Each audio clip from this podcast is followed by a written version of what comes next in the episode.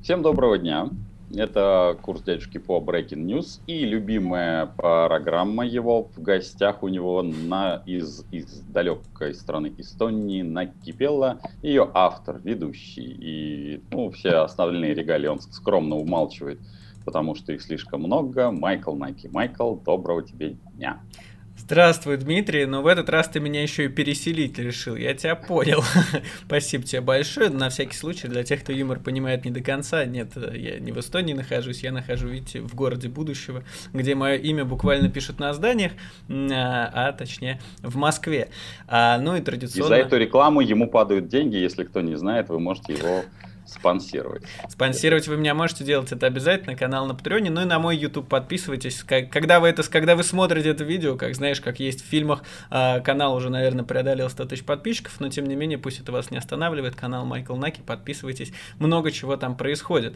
Э, у нас вот такое разделение, Дмитрий во многом и про политику с экономической точки зрения, а я как, так сказать, гуманитарий, обыватель, а, больше, значит, по каким-то политическим процессам и событиям. Да, всем привет, рад вас снова видеть, давно не виделись. Так, ну давай, у меня две темы, которые я хотел бы, чтобы ты рассказал, поскольку ты тут начал открещиваться от, от экономики, вот тебя я туда и втравлю. Ну, такой. Ты знаешь, всякие... Э, у меня есть абсолютная информация точная из всяких э, международных э, и иностранных организаций. Из тайных есть... могущественных организаций, я полагаю. Да, тайных могущественных организаций, которые я не только возглавляю, но и практически я их организовал, причем многие тысячелетия назад, во время извержения вулкана Везувий. Вот. А, так вот, а, я вижу, что Алексея Анатольевича Навального, можно сказать, практически а, запинали под лавку. Есть некоторые проекты, называемые проекты, которые выпускают расследования про наши с тобой деньги.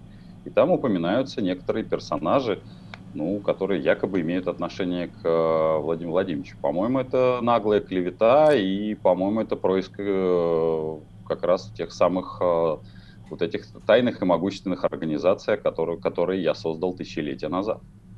А, ну смотри, давай по порядку. Ну, а, действительно, мы в последнее время, в последние две недели видим а, целый вал публикаций про Владимира Путина и его окружение. Я бы тут не стал строить конспирологических теорий, да, про тут то, что ты, значит... Ё-моё, вот ну, какая-то скукотища опять будет. Ну, ну, я только вот интригу создал. Ну ладно, давай. Извини, э, вряд ли тут есть какая-то конспирология, и а, на самом деле все достаточно просто. Дело в том, что журналистские расследования, да, которые проводятся по открытым данным или полученным источникам, источникам, они, как правило, а, помогают тянуть за ниточки, а когда ты за эту ниточку тянешь, там развязывается такого вида клубок, что он буквально как в Индиане Джонсе, как камень, который, помнишь, за ним катился, вот этот вот самый клубок сейчас на всех на нас катится. Как вспомните, как было одно из самых известных расследований Алексея Навального а, про Дмитрия Медведева. Помните, с чего все там началось? Там все началось с того, Кроссовок.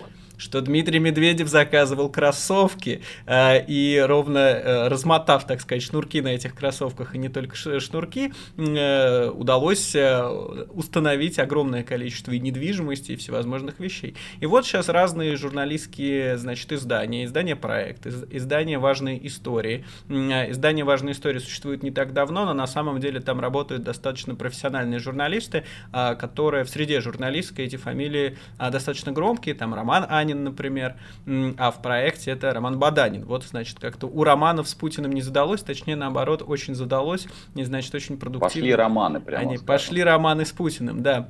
Впрочем, и про романы Путина там тоже есть. В прошлый раз мы рассказывали про найденную предположительно, это оговорку, которую мы должны сделать, э, чтобы, если что, нас не, так сказать, э, не привязали ко всему этому, да, но мы сошлемся в любом случае на издание проект. Вот э, романы Путина с одной женщиной, у которой есть дочка. Кстати, за это время нашли такие ее инстаграм, я на него даже подписан, а, но, так сказать... Вы с ней э, переписываетесь? Нет, нет, мы с ней не переписываемся, хотя, как вы узнаете дальше, переписываться и вообще стоять в отношениях с дочерьми Владимира Путина оказывается необычайно выгодно. Но давайте начнем с хороших новостей, значит. Хорошая новость заключается в том, У меня что... даже возникло на желание сделать с ними коллаборацию. Говорят, в инстаграме можно тоже делать прямой эфир. Интересно, откликнется ли она на такое предложение? Ну, попробуй. А, значит, хорошая новость заключается в следующем, что долгое время существовала такая идея, которая в целом соответствует реальности, что как-то разбогатеть в России и начать чувствовать себя хорошо и уверенно можно только если вы являетесь близким другом Путина, его тренером, если вы носили за ним портфель или, может быть, его охраняли. Но нет, есть и шанс-то и для более молодых людей, для молодого поколения. А таким социальным лифтом могут послужить как раз многочисленные дочери президента. И большая удача, что а, часть из них в разводе, а часть из них не замужем. Это там, значит, для самых, а, так сказать, авантюрных наших слушателей. А теперь перейдем непосредственно к тому, что же удалось узнать за эти две недели. Майкл, а, ну... Майкл Наки, если что, не женат. Э, да, но я, как сказать, э, легких, легких, легких путей не ищу, поэтому как-то оставлю эту опцию и возможность для вас, уважаемые слушатели и зрители. А, так вот, значит, э, недавнее расследование большое важных историй, которое тоже появилось таким образом интересным э, в Даркнете, в темном интернете, продавался пакет переписок э, и документов, а, который кем-то был выкуплен. И, значит, вот один из людей, который имел к нему доступ, он слил изданию проекта огромное количество переписок, почты и всего остального. И в этих переписках в том числе были переписки, значит, э, одной из предполагаемых дочерей Путина Катерины Тихоновой и э, Шамалова.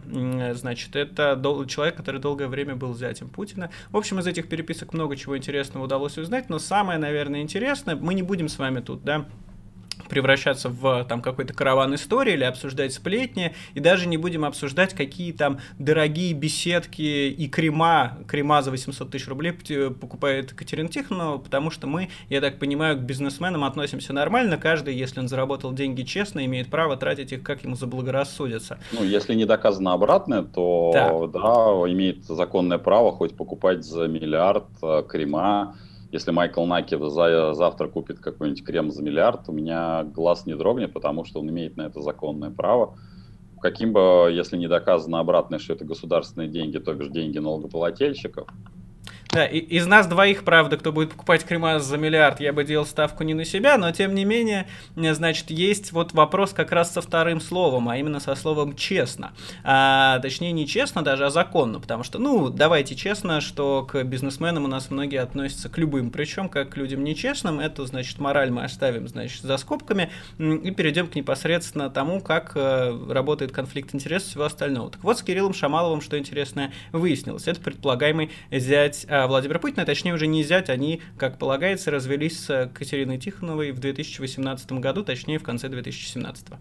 А, интересная история, что прямо перед свадьбой или сразу после нее а, Кирилл Шамалов получил 3,8% акций такой компании, как Сибур. Достаточно крупный гигант, акции стоят дорого, и казалось бы, что, ну, если ты являешься работником компании, то да, у тебя есть право даже льготного выкупа каких-либо акций. Понятно, что это не очень честно, когда ты каким-то образом связан с президентом, который все компании так или иначе контролирует, но все равно право такое есть.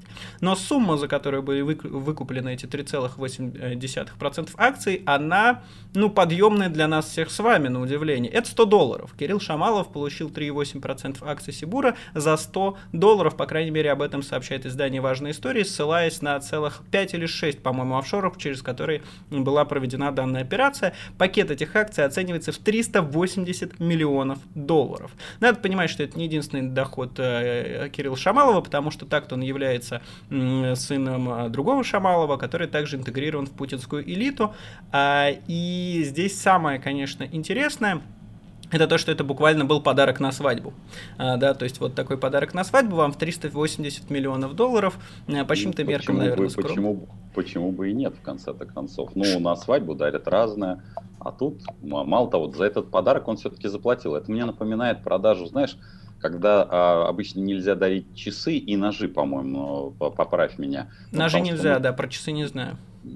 Часы вроде к расставанию, ножи mm. вроде как к ссоре, а в кошелек должно быть вложена денежка. И в данном случае абсолютно корректно денежка была вложена. Ну, возможно, на такие деньги Кирилл Шамалов купил очень много ножей и часов, и именно это привело к расставанию, но этого мы не узнаем никогда. А, и ладно бы просто подарил, просто понимаете, в чем дело? Значит, э, это деньги, которые, ну, не то чтобы принадлежали президенту, это деньги, которые даже не совсем принадлежали Сибуру, а скорее принадлежали его акционерам, и мы с вами, как, собственно, граждане страны, в рамках которой эти компании все создаются с большим государственным участием или при большой государственной поддержке, мы, мягко говоря, немножечко заинтересованы в том, как эти деньги распределяются. В общем, колоссальная сумма, подарена исключительно человеку за то, что он является зятем Владимира Путина. Там в этом расследовании важных историй еще много есть э, деталей интересных. А, рекомендую вам с ним ознакомиться. Все пересказывать не буду, это бы заняло слишком много вашего и моего времени. Значит, следующая интересная история про то, как э, вообще все это устроено, это новое расследование проекта про Ковальчука.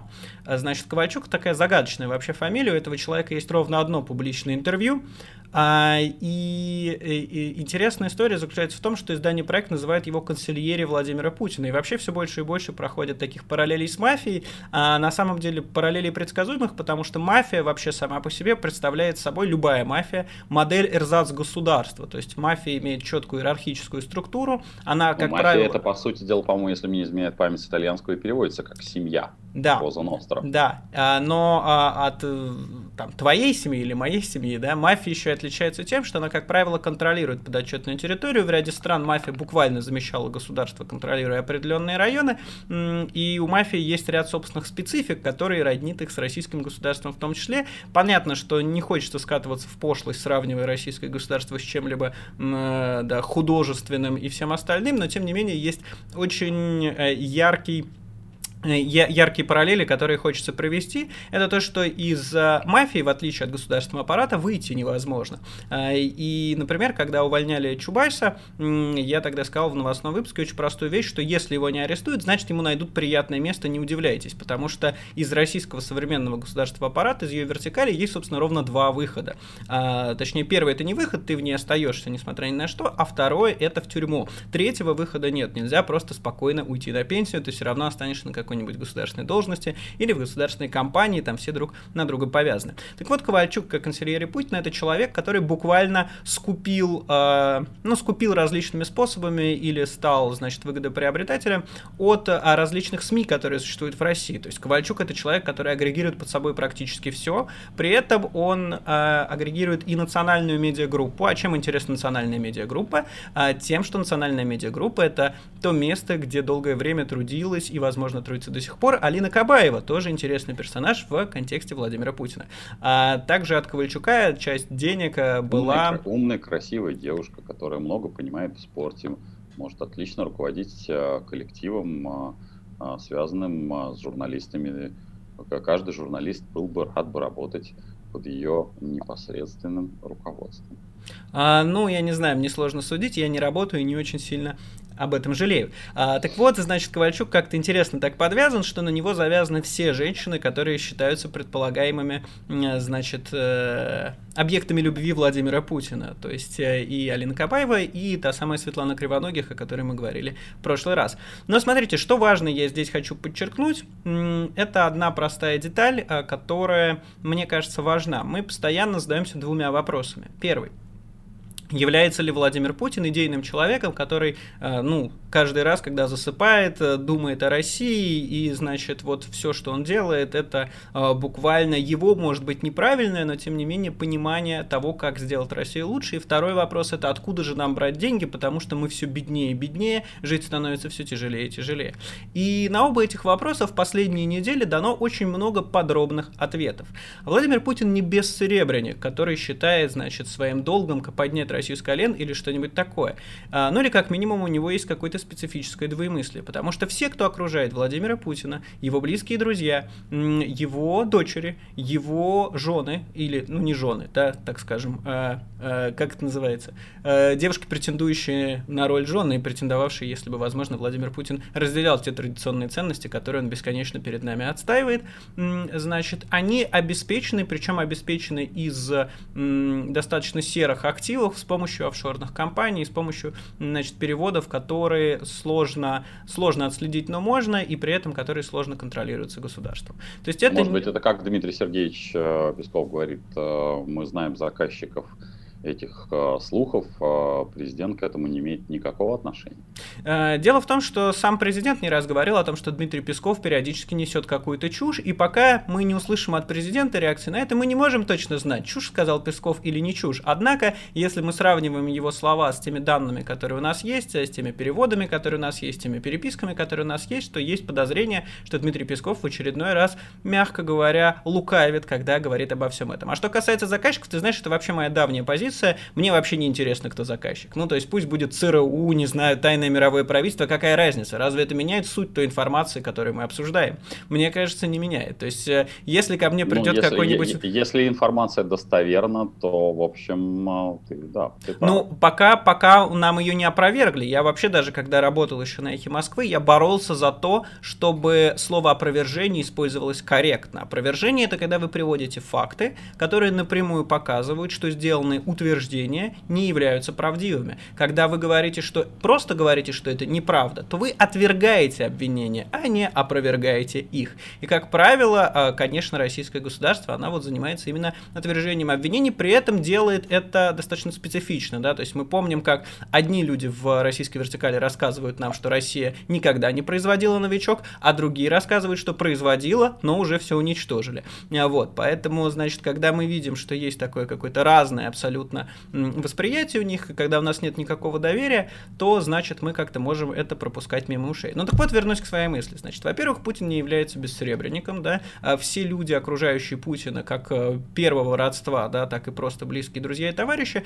получают различного рода активы, получают их не в рамках честной конкуренции, получают их не в рамках законных оснований. Да, поэтому э, считать, что не то, что даже царь хороший, а бояре плохие, а то, что царь заблуждается, а бояре этим пользуется, достаточно несправедливо, потому что, ну, можно, конечно, представить, что это человек великих страстей, которые, значит, которого так увлекают э, его и дамы сердца, и дети, что вот он как-то, значит, заставляет переводить им деньги, ну, а тогда хочется спросить, а нужен ли стране такой руководитель? Я ничего не утверждаю, ни к чему не призываю, исключительно, вот, значит, в абстрактном мире, в вакууме э, привожу эту достаточно простую мысль. Ну и теперь вторая, что для меня является более важным. Это то, что нам постоянно рассказывают рассказывают, что денег ни на что нет. Нет денег на выплаты россиянам во время пандемии, во время кризиса, который происходит. Нет денег на то, чтобы платить бюджетникам. Даже периодически нет денег на то, чтобы выплачивать врачам те надбавки, которые мы обещали. А нет денег на то, чтобы строить инфраструктуру. Нет денег на то, чтобы обеспечивать всевозможные учреждения, в том числе медицинские, профильным оборудованием. И где же все эти деньги? Потому что мы-то видим с тобой, особенно когда смотрим, что, ну, деньги идут, деньги идут в бюджет, а есть есть большое количество компаний, есть транши Роснефти, которые она получает, есть э, ВТБ, есть, значит, компании, которые платят ренту. А, и куда же деваются все эти деньги? И вдруг выясняется, что на самом деле денег не нет, как говорил Дмитрий Медведев. Деньги есть, Просто они оседают в карманах совершенно других людей. И мы, конечно, очень хорошо относимся и к дочкам Путина, и ко всем остальным, и к его друзьям и близкому окружению. Но а, мы не относимся к ним настолько хорошо, чтобы вместо там а, строительства больниц, значит, эти деньги переводились непосредственно им. А, по крайней мере, не в таком объеме. Вот в том числе у Ковальчуку принадлежит во многом Банк России, о котором многие могли слышать, но краем уха. Банк России вообще очень интересная структура, которой надо заняться. Владимир Владимирович если мне не изменяет память, а, там карточка, он туда получает да. А, заработную плату. Очень честный банк, а, лучший банк Российской Федерации. Плашка Банка России должна быть здесь. А... Расчетный счет где-то тут. Я не думаю, что Банк России был бы рад твоей рекламе, потому что Банк России, несмотря на то, что ему доверяют огромное количество, значит, лиц, включенных в вертикали, Пойду даже... открою карточку. И даже не факт, что тебе дадут. А, значит, дело в том, что он не очень любит публичности, потому что Банк России это такая, знаешь, deep state структура, которая аффилирована с большим количеством чиновников, и при этом, если вы посмотрите, как рассказывает проект на свои платежки, э, значит, которые вам приходят за ЖКХ, особенно если вы живете в Подмосковье, то увидите такую маленькую приписочку мелким шрифтом, где будет написано Банк России, который является оператором, в том числе, а, значит, денежных э, перечислений операций по ЖКХ и имеет с этого свою комиссию. А, и, в общем, я рекомендую вам всем ознакомиться с этим расследованием, как вишенка на этом замечательном торте, чтобы дополнить образ президента, потому что, давайте честно, последние 20 лет, что мы живем при Владимире Путине, мы очень мало знаем про Владимира Путина. А, вот, э, и его мнения периодически даже меняются, поэтому тот прорыв, который сейчас сейчас пошел на нас, чтобы этот образ формировать, заслуживает отдельного внимания, потому что, ну, интересно, что же за человек нами в буквальном смысле правит. Нравится вам это или нет, но действительно Владимир Путин, так сказать, работает на должности замещающей царя. Назовем это так. Пусть будет он не царем, но исполняющий обязанности точно. А, Знаешь, и... что, что меня тревожит, что получается полудусловное окончание его правления – получая, возникает тот же самый вопрос, с которым он приходил. Если ты помнишь, что первый вопрос, который ему был задан иностранными журналистами, who is Mr. Putin? Да, ну, про окончание правления ты, конечно, оптимистичен, но, тем не менее, твой оптимизм вполне можно разделять, почему бы и нет, поживем увидим.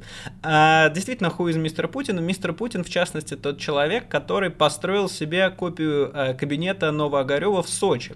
То есть, скорее всего, Владимир Путин действительно все это время, то, о чем часто говорили, да, ну, вот многое, что что говорится о Владимире Путине, это на уровне слухов, а, действительно все это время проводил в Сочи, в, ну, бункере, не бункере, как это выглядит, оставим профессору Соловью, а, который сейчас арестован, кстати, на 10 суток, э, и свободу ему, конечно, потому что люди имеют право собираться мирно и без оружия. Тем более, и... все-таки он состоит в могущественных организациях. Тем более, да, так что не советовал бы с ними шутить, не тем, кто его арестовывает. потому что это очень это серьезные ребята, они не оставят так просто ни тех, кто арестовывал, ни тот, кто подписывал приговор. Помните, что серьезнейшие международные э, неправительственные организации, они э, за своего члена обязательно э, впрягутся.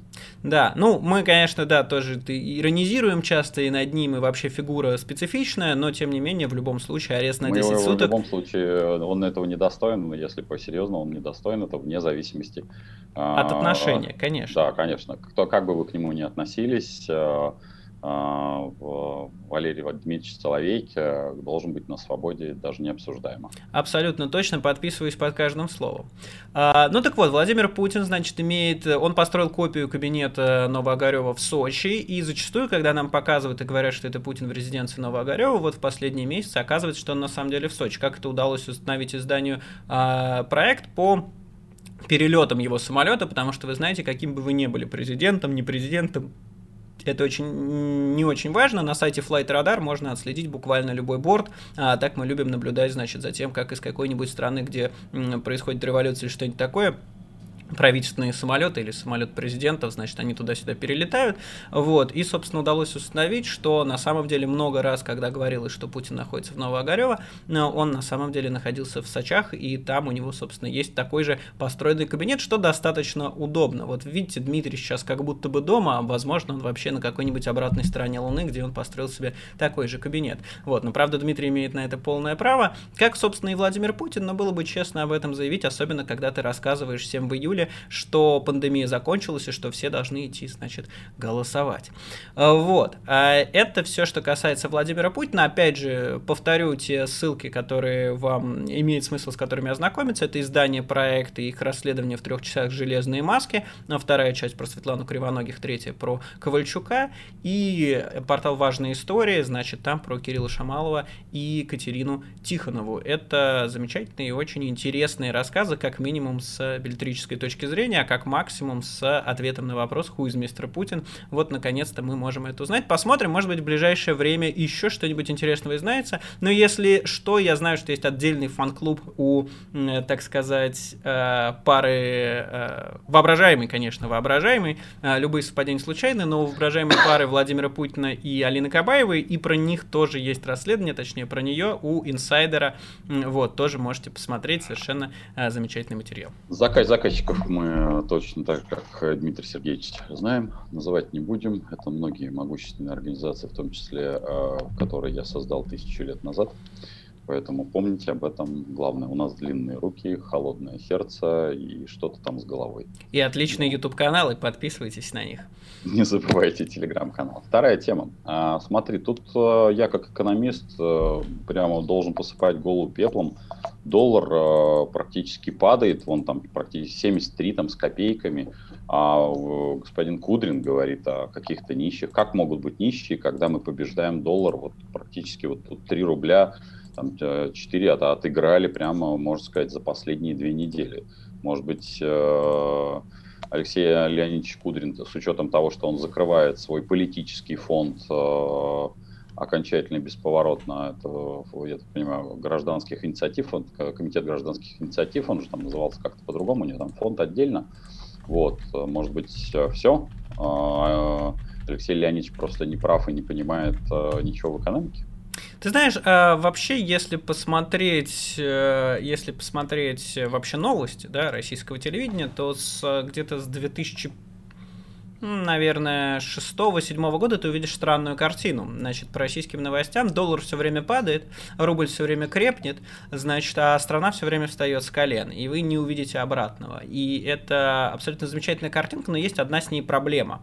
Я помню книжку, одну, которую я читал в детстве, там была интересная история. Там а, парень умел рисовать что-то, и вот если он это рисовал, правильно, то это превращалось в реальный объект. Он нарисовал, например, курицу, и у него появлялась mm-hmm. курица. К сожалению, таких мальчиков э, ни в России, ни в мире нет, поэтому чем больше вы говорите по новостям о том, что, значит, все стало хорошо, Россия процветает, значит, доллар падает, а мы все живем лучше, это, к сожалению, не трансформируется ни во что, кроме, значит, э, уверенности отдельно взятых людей, у которых действительно все Знаешь, хорошо. Мне кажется, это трансформируется в зарплаты, дачи на остров острове на озеро Кома. Ну, это безусловно.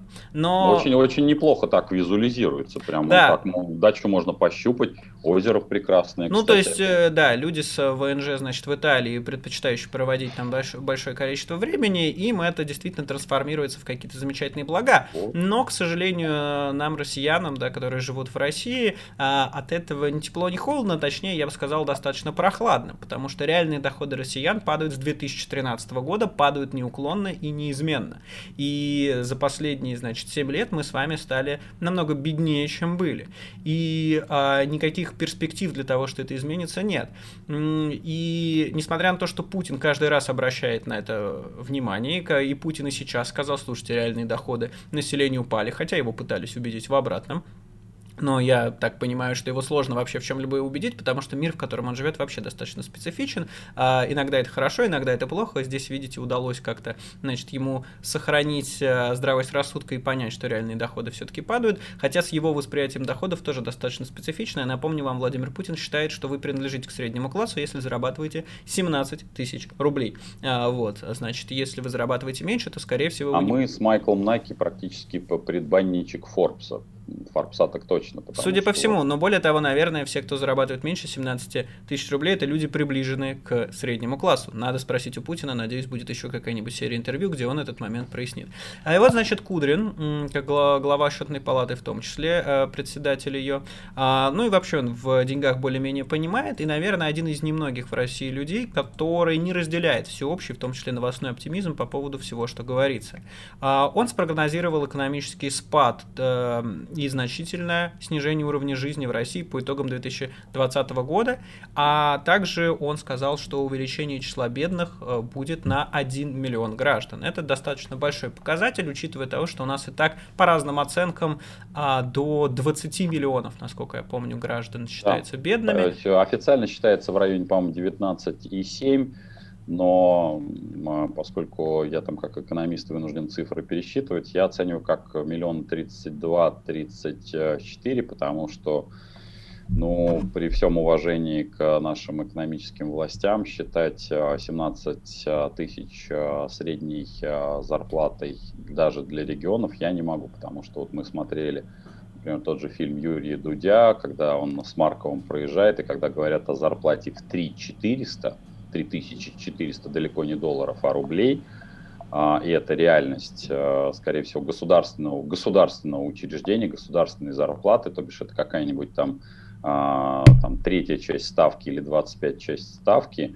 ну, это не, неприемлемо, потому что для, даже для регионов 17 тысяч это тоже уровень выживания, а не ну, даже о, каком, о каком среднем классе может быть речь. Так что, да, при этом учитывая... минимум вдвое, да. При этом учитывая, что в регионах не то, чтобы какие-то другие цены на продукты, да, то есть надо понимать... Они, что... они там выше, да, потому что, опять-таки, это, извини, что встреваю как экономист и предприниматель, а, логистический хаб только один.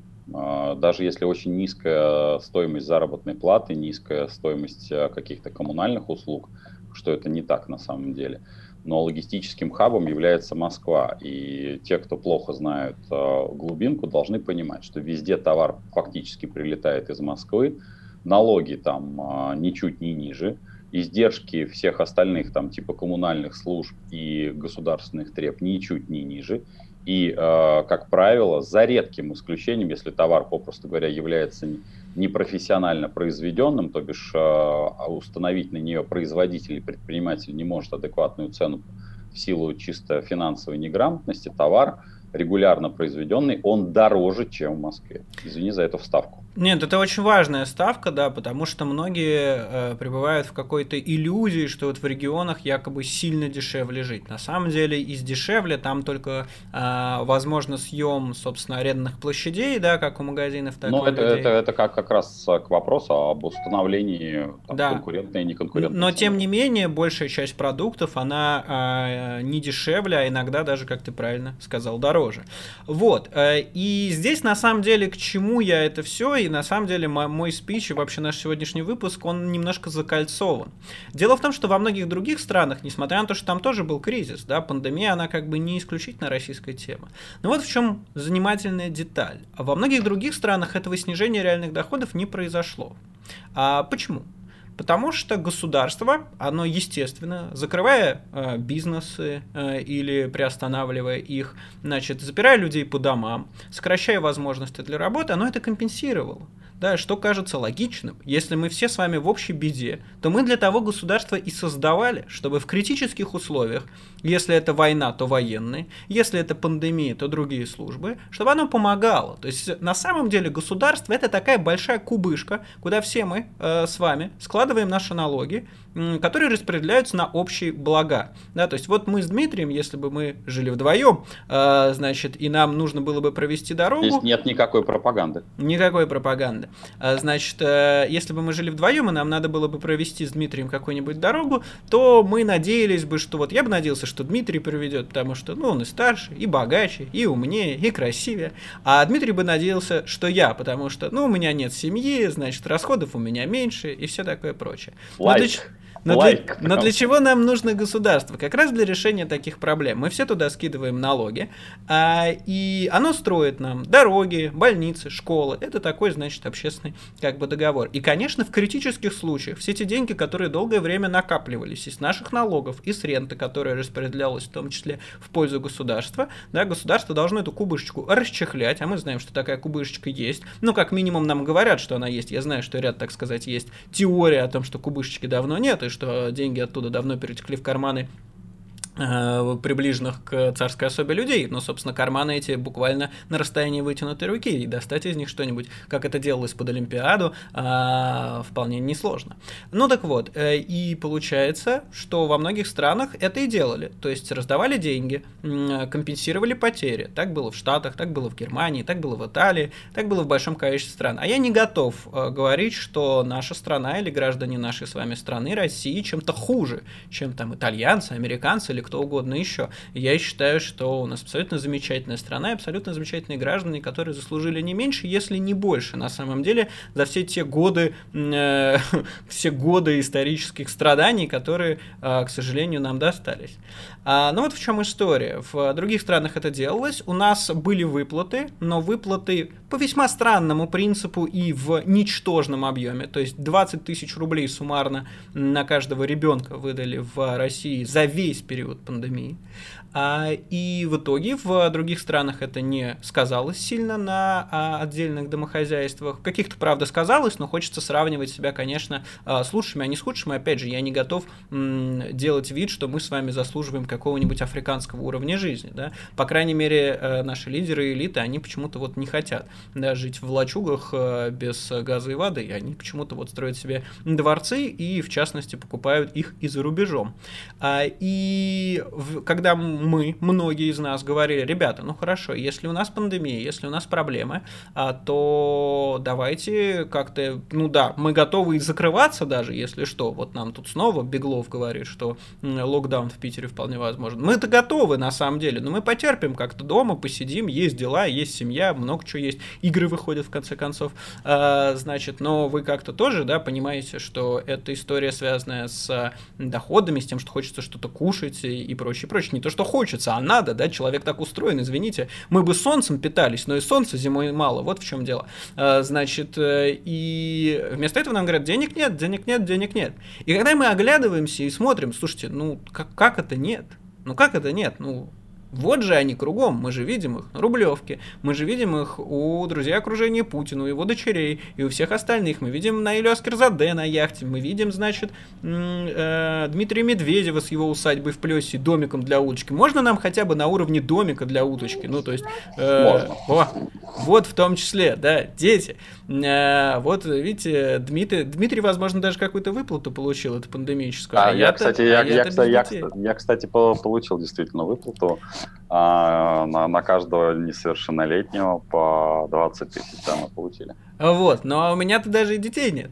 И в итоге получается, что на самом деле все это закольцовано. И здесь я в очередной раз хочу обратить ваше внимание, что богатство всех этих людей, да, мы не против справедливого богатства, мы против того, чтобы наши деньги перераспределялись незаконными способами в карманы окружения властей, я хочу обратить ваше внимание, что это не абстрактная история про сервис, который купила дочка Путина, или про яхту, на которой там гоняет любовница Костина. Это не то, что мы им завидуем, это не то, что значит э, э, у нас какой-то праведный, да, пролетарский гнев.